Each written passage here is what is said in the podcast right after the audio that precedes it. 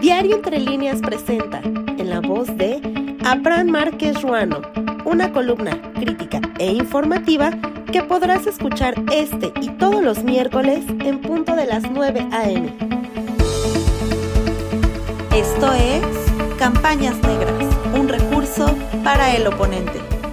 Es cuestión de días que comiencen oficialmente las campañas para la elección más grande de la historia de México, y con ello deban intensificarse las estrategias por alcanzar las preferencias de los votantes y conseguir los triunfos a como de lugar por todos los medios necesarios y posibles, sean o no aceptados.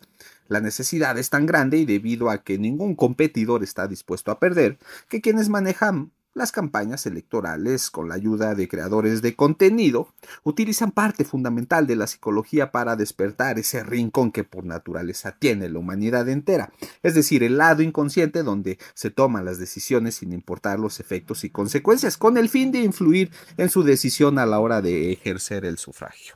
Por lo anterior, hoy ocuparé este espacio para abordar un tema tan recurrente que lo hemos adoptado como parte del juego el ajedrez político y electoral y propiamente de las campañas para sencillamente hacer ganar a los partidos y a las figuras políticas. Y me refiero a las campañas negras o también denominadas campañas negativas. Pero, ¿qué son esas campañas negras y cómo se desarrollan? Bueno, pues las emociones juegan un papel crucial para la decisión del voto, donde el atacante resalta los supuestos aspectos negativos de los contrincantes a través de sus antecedentes, ideología, hasta de su apariencia física, con el fin de desacreditarlos haciendo uso de insultos, descalificaciones, siempre de forma frecuente y sistemática. Cabe hacer la precisión, en su mayor parte estos fenómenos de polarización eh, son diseñadas, ideadas y promovidas por terceras personas que deslindan directamente a los candidatos oponentes, que hasta existen empresas que se especializan en la materia y operan en la oscuridad. Para la construcción de las campañas negativas se hace uso de denostaciones, difamaciones, mentiras y noticias falsas, aprovechando inclusive el poder de las redes sociales y los altos grados del uso diario que le da el electorado. Y el efecto esperado será causar enojo, descarrilar al oponente y generar desconfianza y confusión en la ciudadanía. Además, parte importante es ocasionar que los consumidores ayuden replicando los mensajes y comunicados, llevándolos hasta las conversaciones interpersonales. En estos momentos de la evolución de la digitalización de la información, el recurso de la inteligencia artificial ha permitido que puedan sobreponerse imágenes, audios, sonidos que buscan construir una verdad falsa, es decir, una mentira la tecnología como un aliado, pero también como un perfecto riesgo para el uso de campañas negras a través de los medios libres y digitalizados. Ahora, si bien en lo que respecta a las campañas negras, tampoco se trata pues, de un recurso muy novedoso que, cuente con, que cuenta perdón, con antecedentes tras décadas y posiblemente algunos siglos donde pues, antes se utilizaban panfletos y que en el transcurso de la evolución de la tecnología y los medios de comunicación sí se permite resaltar que se han intensificado recientemente. Y por qué no decirlo, pues inclusive alrededor del mundo. Especialistas en el diseño e implementación de campañas electorales han incursionado este concepto como parte de la disciplina de la comunicación política, el discurso político y la retórica.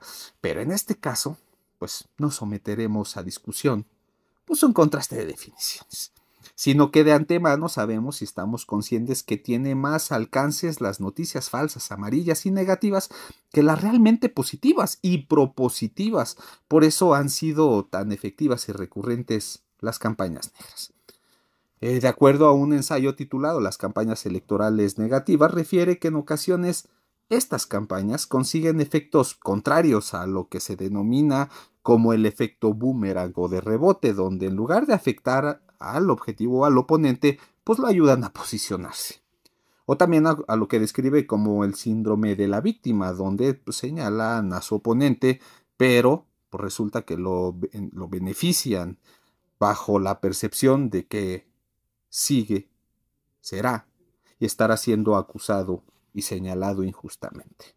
Hasta este punto, bueno, pues no quiero extenderme en el debate teórico y conceptual, en los efectos que sirven, eso sí, débase para preguntarnos, ¿somos parte de la comunicación y la difusión de las campañas negras a partir de nuestras preferencias individuales?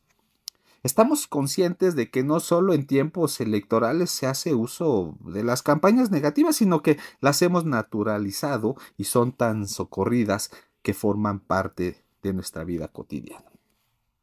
Se estarán poniendo límites a la libertad de expresión y con el uso frecuente de las campañas negras, socavándose la calidad de nuestra democracia mexicana. Considera que deban hacerse reformas en materia electoral que lleven a sancionar a quienes hagan uso de campañas negras o negativas? ¿Es momento para elevar la calidad del debate público y político nacional? ¿Considera que las campañas negras son nocivas para la democracia o es parte del juego político? Debemos esperar a los tiempos que marca la ley en materia electoral para realmente escuchar y analizar las propuestas de las candidatas y los candidatos ¿Será que las campañas negativas generan un descrédito y alejan al electorado, aunado pues al, al escepticismo para conseguir una baja participación en las elecciones?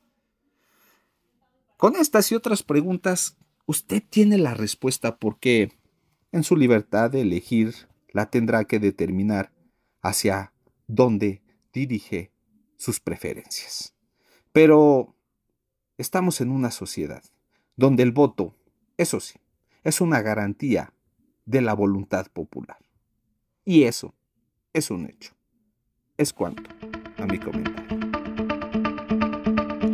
Fue en la voz de Apran Márquez Ruano, una producción de Diario Entre Líneas, que podrás escuchar este y todos los miércoles en punto de las 9 a.m.